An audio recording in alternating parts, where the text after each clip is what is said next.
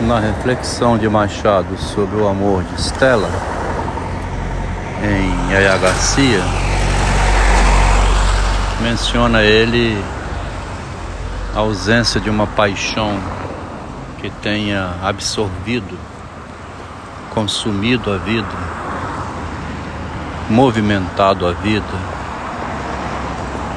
aquela paixão ardorosa que você entrega à existência pela qual você luta, né?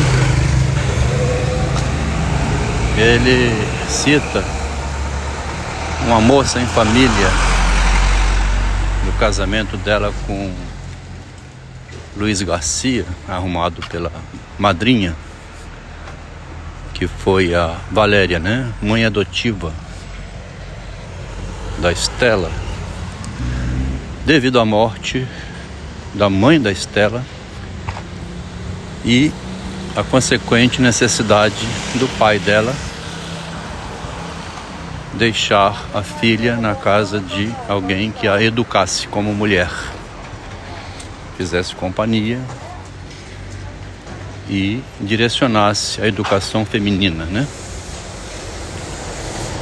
Bom, o Antunes fez isso também interessado em que sua filha Estela desenvolvesse afeições e atraísse o Jorge, filho da Valéria, que também já estava viúva. Esse é o quadro, um quadro em que circula o romance de Machado e Yaya é, Garcia, que é um retrato da realidade, né? um modo que a gente também tem de ver as nossas famílias, nossas relações. O Machado tinha uma perspicácia, né? uma compreensão da alma humana, do amor, do sofrimento, da ternura, do carinho, da dedicação amorosa e é, das confidências que surpreende cada vez mais, pelo menos a mim, a minha pesquisa como leitor, como estudioso tardio, né? Estudioso tardio da obra dele. Esse estudo tardio, né? Que tem me despertado uma compreensão melhor sobre, inclusive, meu próprio percurso pessoal. É, essa compreensão tem me ajudado muito a ver como é que foi importante para mim ter tido esse relacionamento que eu tive. O grande amor da minha vida, a paixão da minha vida e o posterior é, encerramento disso. Quer dizer, vivi isso, né? E depois vivi essa ruptura que abriu um, um espaço de reflexão, um vazio, né? E esse vazio, que de certo modo sempre houve em minha vida, que essa mulher também não era tudo assim para mim. Em muitos momentos eu desprezei, né? Não era essa completude toda essa paixão inesquecível, não foi. Foi alguém que entrou, de quem me ocupei, a quem me dediquei e a quem ela também se dedicou. Era um querendo salvar o outro, né? Um querendo salvar o outro. Vendo nela uma angústia enorme, precisando muito de ajuda.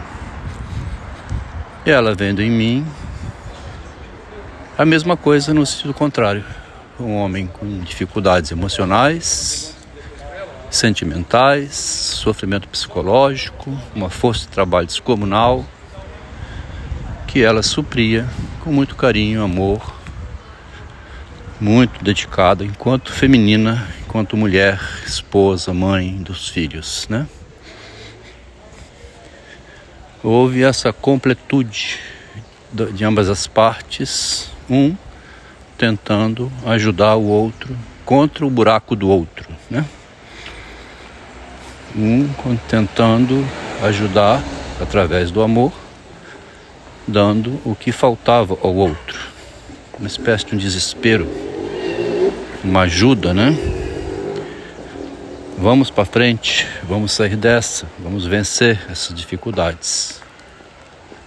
Essa paixão ardorosa, essa completude, né, que persistiu durante tanto tempo, de uma forma tão bela e bonita, eu estou vendo aqui no parte final, quase na última parte do é, Yaya Garcia, como ele se reporta a Estela como não tendo nada disso. Uma vida vazia, um orgulho imenso, não cedeu à paixão, sentia-se inferiorizada na casa da Valéria, não se sentia no direito de amar o Jorge, não correspondeu, nunca abriu a guarda com relação a chorar, dedicar-se, abrir-se para ele, isso seria enfraquecimento. Teria uma imagem feia, talvez. Ela não fez essa concessão a si própria. Aqui em Vitória, conheço uma moça, amiga de família, que está chegando aos 60. Viveu uma linda moça, olho azul, tudo assim, é, do que seria uma mulher mas com um drama familiar enorme, muitos irmãos, uma família compli complicada. E ela expressa o mesmo sentimento que o Machado falou aqui da Estela. Vê que interessante? Como vida e arte, né? São quase a mesma coisa, um paralelo quase igual, né? Segundo aos 60 nunca teve um filho, nunca conheceu o sexo, nunca foi bajulada, levada a um cinema, um restaurante, nunca foi amada, nunca amou, não teve família. Essa nem teve um Luiz Garcia, não teve nada. Mora só até hoje e é muito amiga da minha primeira mulher, que me fala um pouco sobre a vida pessoal dessa pessoa, né? Então, é, como que a gente vai fazendo essa narrativa? aprendendo tanto com isso, ao mesmo tempo em que deixando esse material como material literário, como relato, né?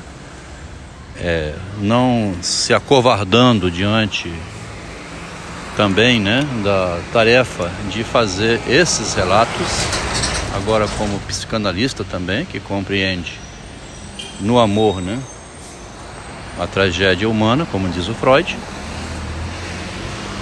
e que não precisa do Freud para dizer isso, né? A gente conhece nossas famílias, nossos filhos, nossos parentes. Como o amor é um parceiro da loucura, né? E como a gente sabendo é, fazer uma racionalização mínima possível, a gente evita precipitar um caos pior ainda, né? Nesse romance a Garcia, o Machado está bem maduro, com 40 anos de idade, 39 anos ele fala do amor que deve ser visto com os olhos, né? O amor não deve ser cego, deve ser visto com o coração, mas também deve ser visto com os olhos racionais, a escolha, né? Que eu li no caderno da pensadora dizendo: o amor é cego, você não. O amor visto pelo coração, essa frase do Machado veio ajudar a compreender o que ela dizia então, né? O amor visto pelo coração é cego, mas os seus olhos não são cegos. Né? O amor é cego, você não. Essa frase ela escreveu aos 17, 18 anos. Eu estou encontrando aqui no Machado é, uma maneira do Machado dizer a mesma coisa.